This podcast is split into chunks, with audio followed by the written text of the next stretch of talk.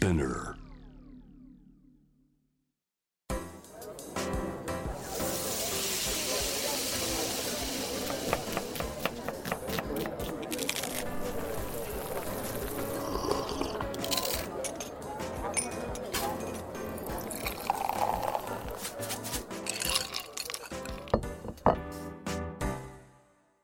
味な副音声Voice of Food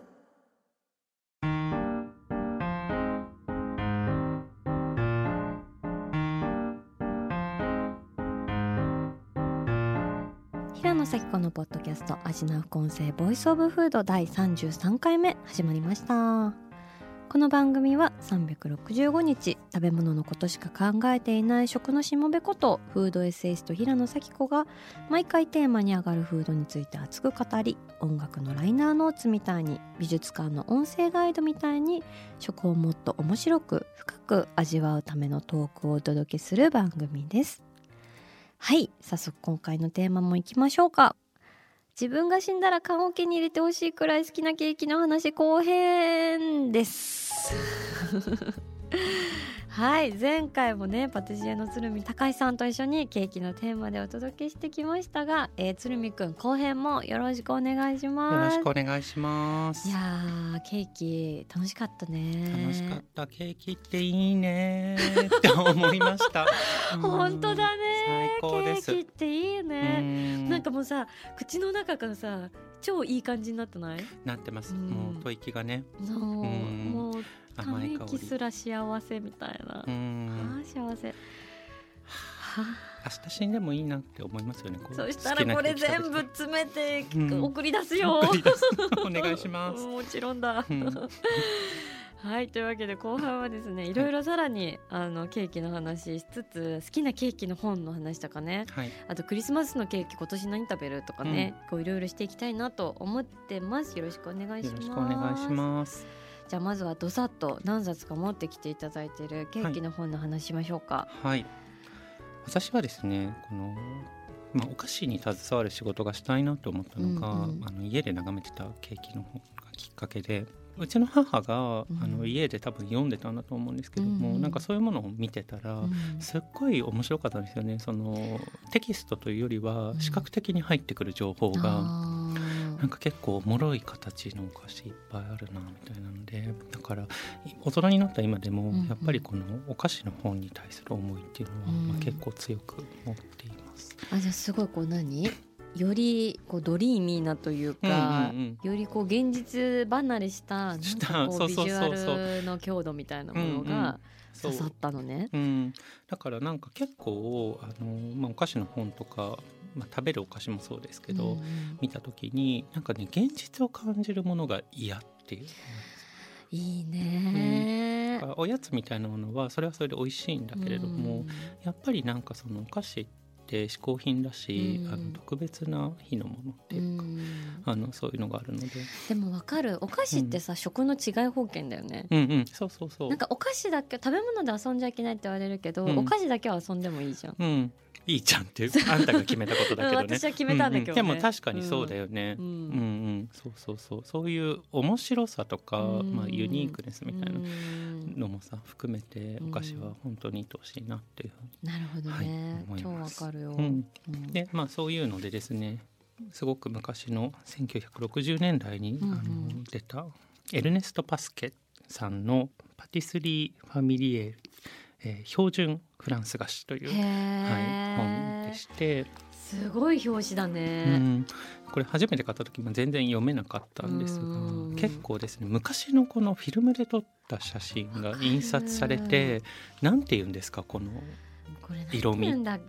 全然美味しくなさそうな色合いで、あの紙に印刷されているっていう。もうなんかさあのケーキの焼死体みたいな色になってるね ケーキがね。そうなんですよ。すごい。ねあのそれこそ、まあ、お葬式に飾る写真のような色味になっているんですけれどもでどれもあの全然美味しくなさそうに写っていましてだけど 何かこの,、うん、あのファンシーさというか楽しさみたいなお菓子の楽しさみたいなのがすごくこの写真から伝わってくる。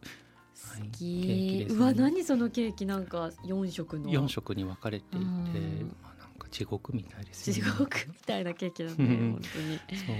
であの見慣れたエクレアとかもですね、うん。この、まあ、ルリジューズっていう、はいはいはい。あのホールケーキとかウェディングケーキみたいになっているものもああるんですけれどアンダーソンのねはい。あの映画にも出てくる。はい、うん。なんかそれの応用版であのエクレアをタルトにしてしまったっていう。え、どういうこと？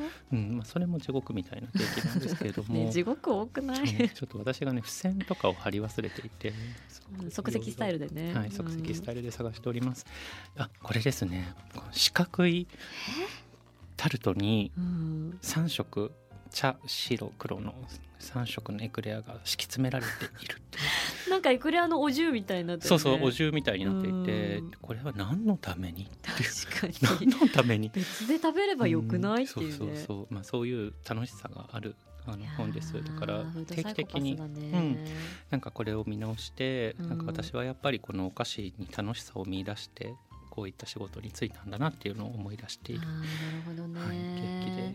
本当に夢を与えるね。う、ん、ね、うん。そうそう。なんかそういうのがいいなと思って、ううん。ん、実用の世界からかけ離れてるほどいいね、うん。うん。まあなんか深刻なというか、うん。本当にこの研ぎ澄まされた味の美しさっていうのもうん。あるんだけれども、うん。まあ、なんかそういったものとは別枠でですね、楽しいのがあのファーストプライオリティだっていうのもあるなと。はい、今日3冊持ってきちゃったんですけど、うん。いい？いいよ。いい？話して。うん。話して。2冊目がですね藤野真紀子女子の、えーパリに行って習ったお菓子」ねえこの表紙何？そうなんです、うん。藤野真紀子先生は、うん。まあ、あの後期ですねあの、はい。政治家になられて、まあ、それであの名前を知っている方もたくさんいらっしゃるとは思うんですがもともとはあのこうしたお菓子の研究家をされていて、うん。であの、まあ、家庭で作るお菓子をですねうん。いろいろあの提案されていたお方なんですけれども、うん。まあ、なんなんでこの本が好きかというと、うんえっと、非常にファッショナブルなんですよね。ね。はい、でこれも、えっと、91年にあの出た本なんですけれども、うんうんうん。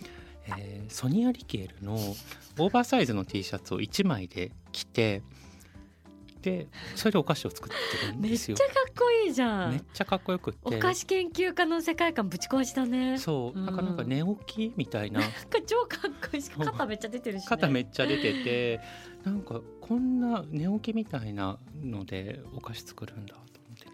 なんかかっこよかったんですよ。すごいかっこいい。アバンギャルドだね。うん。しかもでっかい犬が映ってるしそうなんですよ。手前にね。うん。でなんかこういう家庭菓子の提案っていうのを私は知らなかったんですよ。割とそのほっこりしたベクトルに進みがちなんですが、ねキレキレでう、んね、やってると。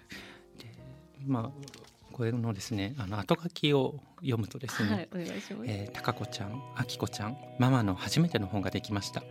ママがまだ小さかった頃、あなたたちのようにお菓子が大好きでした。もう何回も話したと思うけど、ママにお菓子を作ってくれたのはママのおばあちゃま。そう、あなたたちのおばあちゃまのお母様でしたって書いてあるんですよ。で、これ失神っていうか、すごいね娘にあげてるね。そう。でこれをねね、本に書いてしまうっていうあの個人感ってこうなんていうのかなプライベート感でお菓子はやっぱりもともともっとプライベートなものだったと思うんですよね。うん。あの特定の人のために作られていたあうん。のものだと思うのでうん。なんかその原点があるようなねあの尊さを感じます。やっぱあのあれなんだろうねそのライフスタイル丸ごとうん、愛してみたいな、そう、ん。あの藤野真紀子をめでる本っていう感じがしますね。っていううん。そこにおお菓子。お菓子。うんのレシピもついてるくらいの感じね。なんか平野さんが「あの味の店」という本で、あの書かれていた店の扉の先には、うん。まあ、人の人生があるんだって、うん。あの言ってたんですけど、うん。まあ、一つ一つのお菓子の先にも、うん。まあ、その人の人生があるんだっていうのは、うん。あのすごくこういった家庭菓子の本を読むたびにうん。思います。だって表紙すごいもんね。モカケーキの上に 藤野先生のお顔がご尊顔が もう上に貼られちゃってるもんね。うん。すごいね。そうなんです。よケーキの上に俺がいるっていう。皿の上にみたいな。このブックデザインもやっぱ独特ですよね。うん。鎌倉書房さんです。今はなき。ちょっと後でねこれインスタにも上げるので皆さん、あの書影をぜひ見ていただきたいと思いますけれども、はい、3冊目いいですか？ちょっと長いですね、まあえー、前回ですねケーキじゃんけんのあの 中でも、えー、ご紹介した、えー、ピエール・エルメの本ですね、ピエール・エルメのお菓子の世界という、えー、本です。柴田書店から、えー、出ています。美しいサントノーレの表紙で。はい。でこれもですね、うん、私が、まあ、中高生ぐらい中1かな？13歳ぐらいの時にあの出た本でで、まあ、それまであの割と本屋さんの料理書コーナーを徘徊するというのをあのライフワークにしていたんですけどそうこの本がですね突如現れたんですよ。書店の料理書コーナーに。ね、こんなにスタイリッシュなお菓子の本があるんだと思って、であの、まあ、ブックデザインも素晴らしいんですけれども、このマリアンヌ小森さんという、元女優の方なのかな、であのフードライターの方が、えっと、強著になっていて、でこの方のテキストっていうのがすごいんですよ。なんかね官能小説みたいな あのそういう方向ね。そうそう表現の仕方で、例えばですね、はい、塩のページを一つとっても塩を一粒混ぜるだけで砂糖は舌を明かすことなく愛撫できる。ちょっとこれ年齢制限ついちゃうよ、ね、うん、バターは食欲を刺激して未来を手なずける。小麦粉は液体と混ざったら瞬く間に膨れる生地となって息づき焼かれると穀物の熱い香りを発しそこに集められた素材すべてが一体となって崇高な風味を再現する。とかこういう調子なんですずっと。鉄頭鉄尾。そうそう。困っちゃうねこれ。そうそう困っちゃって、うん、かっこいい中二病ですからその頃。だよね、うん、かっこいいってなったんですよね。この3冊がまあ割と私が好きな。おかしい。そうそう見どころ満載だね本当に、そんな感じです。えー、はい、いやもっと聞いていたんですけれども、じゃあ私からのあの一冊持ってきました。はい、えー、こちらです。バーバラ・カートランドさんのザ・ロマンス・オブ・フード。やばいですね。やばいでしょこのなんか表紙のスタイリングが。半端ないでしょ。食当たりしそうなレベルのまあピンクのね表紙でしてね。こうロマンスがまさに溢れ出ているという一冊なんですけれども。呪い感じますね。すごいでしょこのラズベリーピュレの海に浮かぶハートのメレンゲがメインで、うん、でその上にバラのなんか砂糖菓子みたいな感じでバラかな、ただバラそのものが置いてあるね。で皿の周りにさ、はいえー、矢の刺さったハートの砂糖菓子みたいなのがさ、うん、こう囲んでてさ。すごいね。怖いでしょでこれ後ろあのバーバラ、えー、カートランドさんの背表紙、はい、こちら。カートランドさんのお顔がですね、はい、載っているんですけれどもね。すごいね。なんかこう加納京子様のボディに、三輪明宏様のお顔をすげ替えて、はいはい、え狩屋崎正吾邸に立たせたみたいな。ゴージャスキメラっていう、ね、はいそうですね、うん、一言で言うと悪夢でございます。悪夢だね。ナイト目は そう。夢で会えそうな感じなんだけど、うん、そうなんかバーバラ・カートランドさんって、うん、その1901年2000年没みたいな方なんですけど、イギリスの作家さんで、はい、歴史家脚本家政治演説者講師のほかテレビやラジオで司会者なども務務め多彩で知られ、うん、20世紀で商業的な成功を収めた、えー、ロマンス作家の一人であるという。なるほど。マルチタレントですね。そうなんですよ、うん、今でいうマルチタレントですね。すごいな。そうすごい人でさ。これ実はあのなんか私すごい頭の中でさ、うん、ケーキの本だ転換されてたの？これの表紙のせいで、はいはい、なんか自分の記憶で。よあの見返してみたらさ全然お肉とかさ、うん、いろんな料理が載ってるんだけどさ。この先ほどの表紙のそのハートのメレンゲのやつもさ、はい、なんか。ちょっとスタイリング違いあなんかジュエリーが。そう周りにねキャンドルでしょ、うん、はい、でピンクの花でしょ、はい、でなんかね上ダイヤモンドの指輪？うん、とかがさ置かれててさ怖いですね。そうしかもなんか戦隊賞で置かれてるみたいな、はい、シンメトリーって怖いですよね。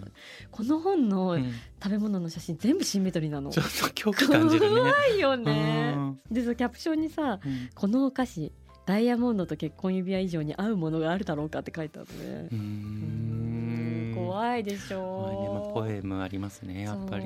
でさデザートのコーナーのさ一番最初にさ出てくるさ、うん、お菓子の名前がさ、はい。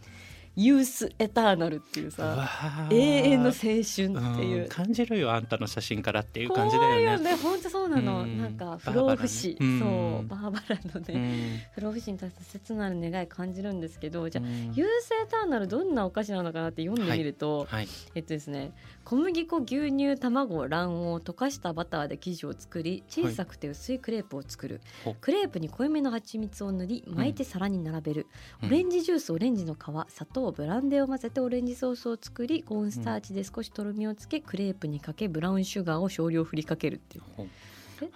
なんかただの、蜂蜜の入ったクレープシュゼットそう蜂蜜の入ったただのクレープシュゼットだなって思って、うん、あなんか意外と普通なんだなっていう、うん、でもなんかこの蜂蜜をねあの巻いちゃうあたりから需要競争というか若さへの。ね本当にさあなた天才ね、うん、なんで？えまさにね、うん、そこにねバーバラ・カートロンズさんがこんなテキストを添えていらっしゃるんですけれども、はい、蜂蜜についてなんですよまさに。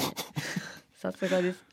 えアカシア蜂蜜はハンガリー産で、うん、私はいつも美しくも不幸なオーストラリア皇后エリザベスが彼女が愛したユリウス・アンドラーシ伯爵の傍らで草原を疾走する姿を思い起こさせる。アカシアの蜂蜜はロマンチックなドナウ川のほとりで育った木の花から採取される。私が確信しているのは蜂蜜には私たちの気持ちを若返らせ年齢を重ねることを苦にしないようにしてくれる魔法のような性質があるということです。蜂蜜を毎日摂取すれば出生証明書に記録されている年齢に関係なく気分も見た目も若返ることができると信じています。すごい選挙演説みたいですね。怖いよね。あんたの怖いね。すごいね。呪いかなって思っちゃって。呪いですね。まあ、あの食べ物にまつわる呪いっていうのは結構私好きでよく摂取するんですけれど恐ろしいですね。ぜひこれさ作ってほしい。はい作りましょう。今度バーバラカートランドのお菓子っていうさやりましょう。はいやろう？やります。で全部センター賞でさ。でもなんか本当にきっちりシンメトリーで作ってるところにね強いこだわりを感じますね。そうなんだよね。まあシンメトリーもね権力の象徴とか言われたりしますからね。なるほど。フランスの食べ物とかってシンメトリーで配置するのって、すごいそうなんだ。そうそうそうそう。多いんだよね。あと放射状に配置するとか、はいはいはいはい、パリのあの街並みのようにみたいな、うん、で真ん中に筋力を集中させるみたいな。なるほど。そうそうそう大阪新世界もねあの放射状になってるんですけど。大阪新世界かパリかっていうね。そうなんですよ。そんな一冊なのでこれぜひね。うわ面白いね。ちょっとノーマークでしたバーバラ。私も何で出会ったか覚えてないんだけど。うんじゃあちょっとついでについでにじゃないですけど。もうすぐさクリスマスじゃんっていうことで、はい。はいうん、あの鶴見くんはどんなあの、はい、クリスマスケーキをいつも食べてるんだろうなっていうのをね気になっていて私は。なんか実はあんまり強いこだわりはなくてなるほどなるほど、うん、あの見た目に上がるものをまず食べたいっていう、うん、揚げだね、はい、なので、まあ100点の地下とかを徘徊してですね、まあ、あのこの時期ぐらいから配り始めますよねこのカタログみたいな。カタログね、面白いね。面白い。本当に皆さんすごくこのまあね、万博みたいになってるじゃないですか、うん、カタログが、その中からまあ一番上がるものを選ぶとパビリオンだもんね。パビリオンですね、うん、で比較的あの私のですね、うん、あの感性にヒットするのが、はい、あのジャンポール・エヴァン様のあのクリスマスケーキが多いですそう結構、まあ、デザインコンシャスなんですね、うん、色とかもたくさん使っておられて、でまあ派手なんですけれどもやっぱりベースとなるあのケーキの部分がすごく美味しい安心感があるっていうのがあのすごく好きではい、よく買っています。かる。なんか私前もねこの味の副音声でジャンポール・エヴァンのなんかクリスマスケーキがやばいみたいなした気がするんだけど、うん、なんかその時のメモをさ今見返してたらさ、うん、なんか2015年から16年の時の新作コレクションのタイトルが「うん、足はしっかり地につけて、頭は星々の高みに」っていうテーマですごいでしょ。テレプシコーラみたいな、ね、で怖本当そんな感じなんだよね、で炎が燃え上がる地獄をモチーフにしたブッシュドノエルみたいな感じで。なんかちょっとさバーバラ・カートランドに近いものがあるじゃない？ちょっと呪い系だよね、我々アジア人の中には、ないイメージソースですよ。そうだよね。いや面白いな。本当に怖いなと思って。平野さんはどこで買うんですかいつも？私はねやっぱりアラボンヌのショートケーキですね。空気ですね。空気です。そう。ノーストレス。はい。私もですねあの平野さんの味の副音声を拝聴してですね、うん、アラボンヌのショートケーキ買いに行ったんですよ、うんうん、こんなに美味しい空気のようにあの食べきれるショートケーキ。僕もともとショートケーキあんまり一切れ食べきれないんですけど生クリームがちょっと。重いなってね、うん、かる。ねあそこのはね本当に美味しいですね。本当スイスイスイスイって感じだよね。そう軽いの、うん、なんでだろうね。何食べたっけ？みたいな。ねそう、食べてないなみたいな。もう一個みたいな。それ起きるんだよね。なんか二段になってるやつがありますね。そうなの。ショートケーキ二段がね、食べきれないんで今日買っちゃうんだよね。私はこの間勢い余って買ってしまいました。わかるよ。でもさケーキってさ、はい、いつまで食べれるんだろうね。二十、うん4の夜に食べてさ、はい、25も食べるじゃん、うん、いつまで食べてる？でもね、まあ、うん、あのできれば買った当日に食べるっていうのがまあベストなんですが、ね。うん、まあ、我々みたいなね、あの各家族の,、あの状態ではやっぱりそれが難しいという、まあ、翌日ぐらいじゃないですか、ね、美味しく食べれるの。あの食べれるんだけど、やっぱりね重たくなっていくような気がするな。あと冷蔵庫の匂いも移りますしね。そうだよね。そうね、そうだから核家族化が進んでいて、クリスマスケーキがすごいどんどん小さくなって、はい、ホールケーキが売れなくなっているっていうのあるらしいよ。あ、そうなんだ。うん。でもさ、ホールケーキがいいじゃん？そうなんですよ。でケーキも、あの同じデザインのケーキでも、ホールのものと、あのまあ、プティガトーというか一人前のものがありますよね。であれやっぱりホールの方が私美味しいと思うんですよ。えー、なんで？なんかあの大きく作ったものを切り分けていくと、その真ん中の味っていうのが、まあ、最初に来るじゃないですか。でその一人前にするとどうしてもその周りにその余計な余白があるというかだから口に入るバランスが違うんですよね生地とあのクリームとか。うん、だからねあの味わいも、まあ、インディビジュアルのものとあのホールのもので違うと。うん。確かに確かに、うん、ホールケーキ食べてください。はい。えー、でもさあのその味の構成みたいな話で言うとさ、うん、鶴見くんはさその、うん、異なるフレーバーを組み合わせて、はいはい、新しい味を創出するみたいな PLL みたいなスパハンみたいなものと、はい、それからなん。かそれぞれの原色を生かして、なんかそこにあるみたいなのって、なんかどっちが好き、うわ どっちも好きだけど、あのやっぱり、ね、味の手数が多いと、それだけ難しくはなっていくんですよね。ねでなんか自分のまあ、中にない味みたいなものになってきて、うん。でも同じ味重ねていっても、うん、自分の中にない味が出てきたりもしますよね。同じ味を重ねても？そう。でなんかピエール・エルメのね、あの、うん、今回はイスパハーンという、あの3種類のあのフレーバーを組み合わせたお菓子を紹介したんですけど、もう一つあの好きなお菓子でタルタンフィニマンバニーユっていうのがあって、えー、聞き取れない全然。もう一回言う？タルタンフィニマンバニーユっていうのがあって、うんうん、でそれはあのホワイトチョコレートとマスカルポーネに、もう全部にバニラを全部の層にバニラを使ったみたいな白い。そう。でバニラにバニラを重ねてみたいな味なんだけど。なんかいいね。そう。でなんかそうしていくことによって、うん、自分が知らなかったバニラのフレーバーってあるねっていうのをなんか気づかされるバニラにバニラを重ねるほど、うんうんうん、そうそう。それはすごいハッとしたお菓子です、それは面白いね。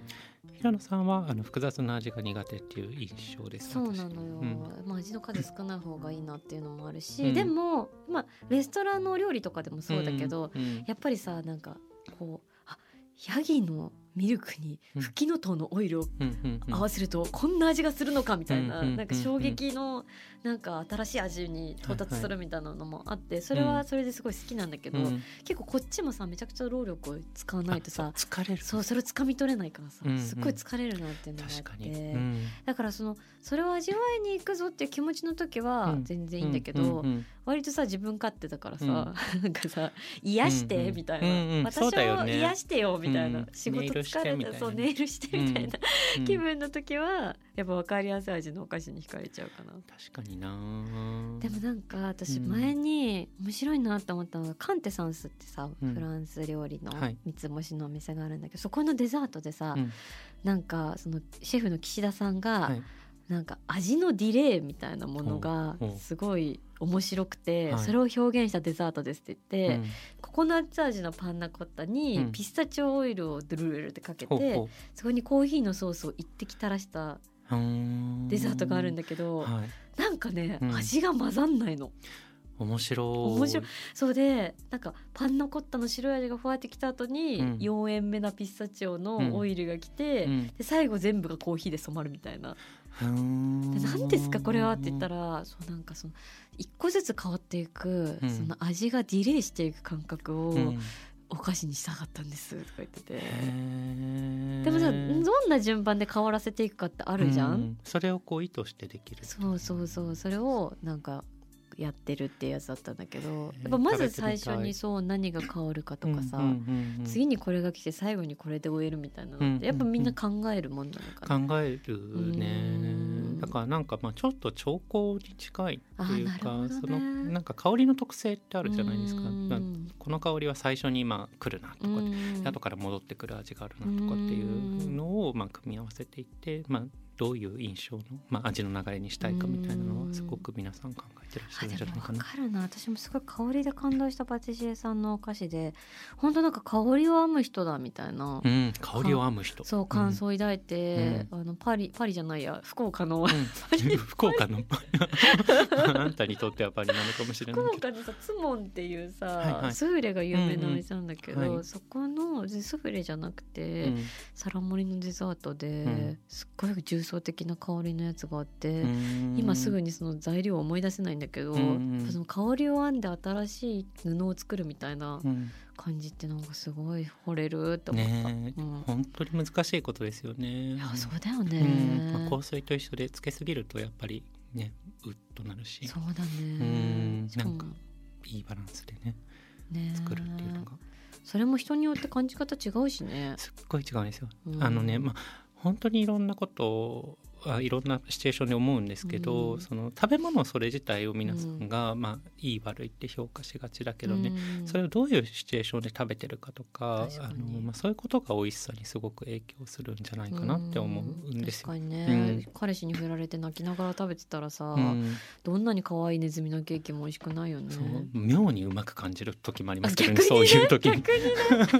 心壊れすぎて。そうそうあまあそれはわかるわかる。はいとかってラーメンみたいだみたいな。そうそう。ケーキがラーメンのようだみたいそう。そう。そう。そう。そう。だしあのなんだろう。乾燥した空気の中で食べるものなのかう。んあの、ね、ウエットなところ暑いのか寒いのかによってもその香りの感じ方って全然違う。じゃないですか。そうそうそう。だってさ飛行機の中でさ、うん。なんかスーパーパティシエ誰か忘れたけどさ、スーパーパティシエが機内食作りに挑戦みたいなさドキュメンタリー見た時にさ、その人がさ、うん。飛行機の上は乾燥してるから香りを感じづらいとか言って、まず最初に、うん。あの霧吹きで鼻を濡らすみたいな。めっちゃ面白い。それもフードサイコパスだよね。サイコパスだよね。鼻濡らすんだったらいいよ食べなくてとかそうだよね。全員客全員にさ、あの霧吹き配っててさめっちゃ面白い客室乗務員の人も大変だね。大変だね。面白いでも鼻濡らすんだね。なんかそういうちょっと謎なうん食べ物もあるけれどもさ、うん。あの鶴見くん的にこうこのケーキ謎だったわみたいな謎ケーキ人生で出会ったなんかある。まあ、やっぱり日本のもので言うと、うん。松本のねあの沖縄堂本店の、うん。沖縄堂本店って、まあ、そう風月堂さんみたいな、ん。ああいう和洋折衷のうん。お菓子屋さん、和菓子も売ってるし洋菓子もあるみたいなところなんだけど、ね。そこにたぬきのケーキが死出ぬほどた あるんーですよ。タヌー。がね。いっぱいいてでちょっとやそっとじゃないんですよ。もうショーケースがほぼ全てタヌキで埋まっている。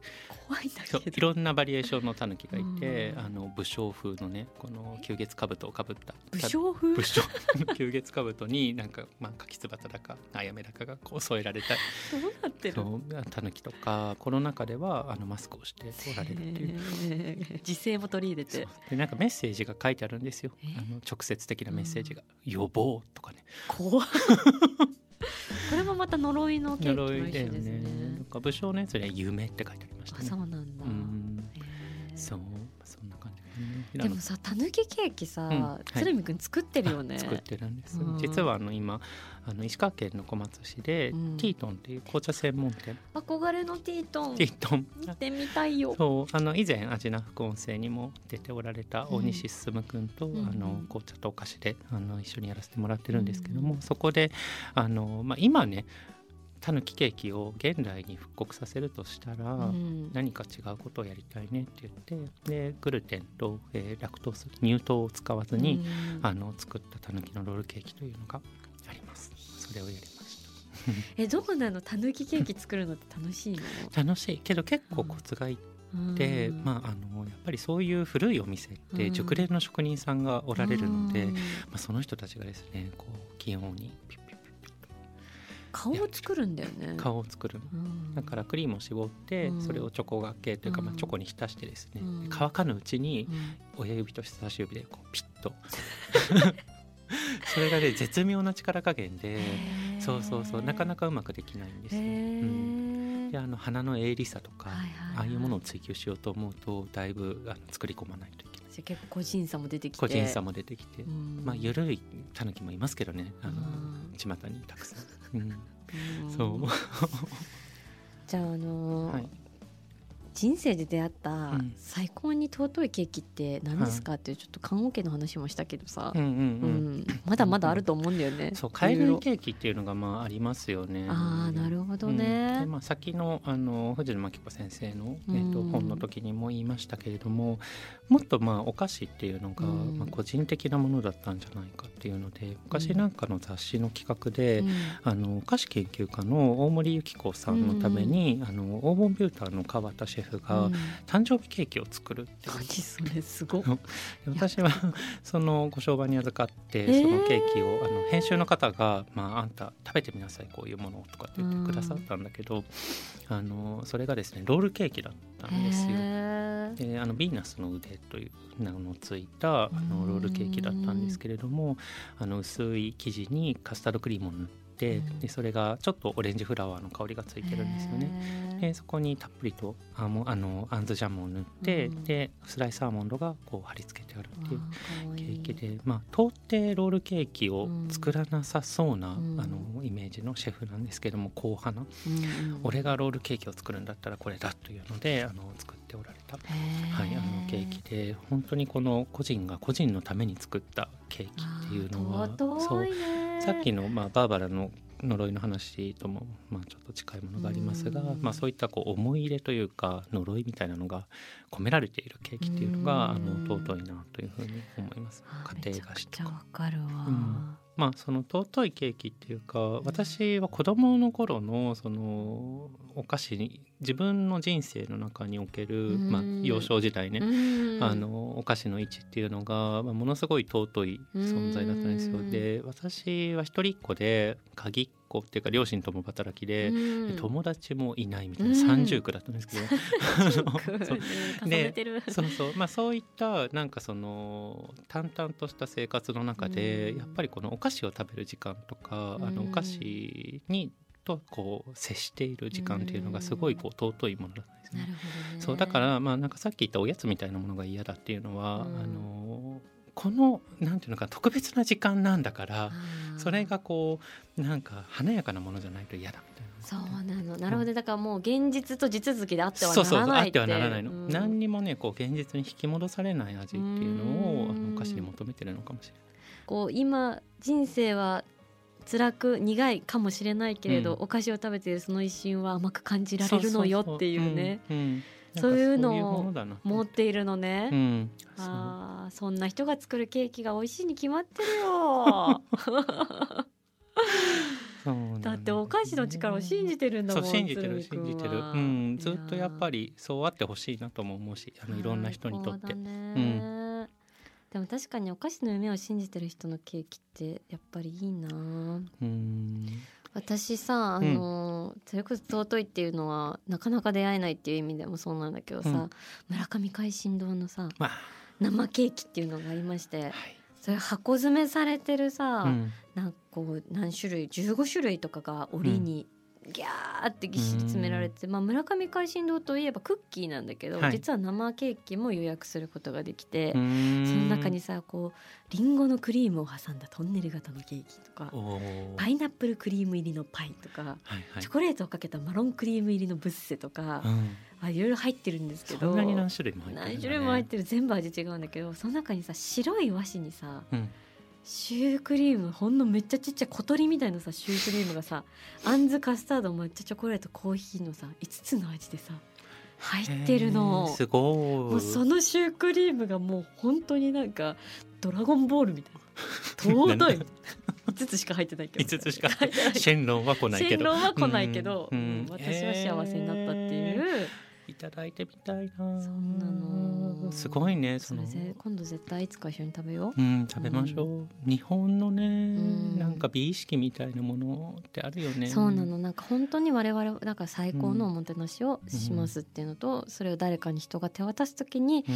あなたはとても特別な人なんです。あなたにとても幸せになっていただきたいんですっていうのを言葉なしにこなるほど。うもう表現するための完璧なお菓子っていうね。尊いね。尊いね。尊いです味な副音声ボイスオブフードはいというわけで今回も、えー自分が死んだら棺桶に入れてほしいくらい好きなケーキの話後編をお送りしてきましたけど鶴見くんどうでしたか？はいもうとっても幸せな気持ちになりました。こんなに楽しいことを毎回やってるのはあなたは？うんありがたいね。ね。そうさっき言い忘れてしまったんですがうん。あの本当にガチで棺桶に入れてほしいケーキっていうのは一つありまして、うんうんあの松本のですね、うん。正村というお菓子屋さんのはい。プチシューですね。プチシュー。プチシューの最高峰と言ってもいいんじゃないでしょうか。うん。もう水のように飲めてしまうプチシューなんですが、あれをですね菊の代わりに私の棺桶に入れていただきたい。ねえそれ絶対そうしよう、うん、そうしよう。でみんなもね一個ずつ。最後入れていってね、うん。で顔の周りに。ね。ね。お腹空いてる人は一個食べちゃうみたいな。食べ 食べていいの？ありがとう。えー、それで見送るよ、ね、そして？天才なんでよ。私も菊の代わりにプチシューにしよう、うん、私もそれあのエンディングノートに書いとくわ。書いとか。エンディングノートね、書き始めましょうかそろそろ。うだね、。そろそろね。それやろう。あはい。めちゃくちゃいい話でした、そんなおかしな鶴見くんなんですけど、鶴見くんの活動はどこで、あの私たち追いかけていけばいいんでしょうか？そうなんですよね、はい。パティシエとご紹介いただいたもののなかなか、うん。あのお菓子を作ったりもしていないんですけどもあのインスタグラムがありますので、はい。ぜひあのフォローしていただけたらと思います。アカウント名は？はい、ヘポペック。ずっと何のなんか役なのかわかんない。意味はないね。あの語感がいいなと思って。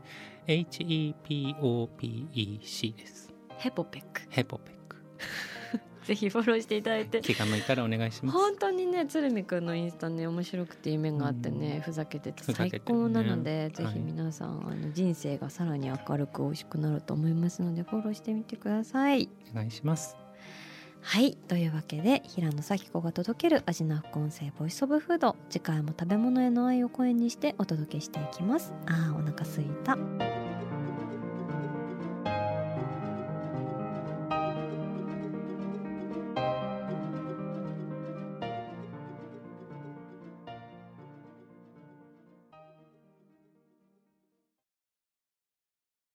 ここで SPINEAR からのお知らせです。 SPINEAR では企業やブランドの魅力やストーリーをポッドキャストとして制作配信するお手伝いをしております。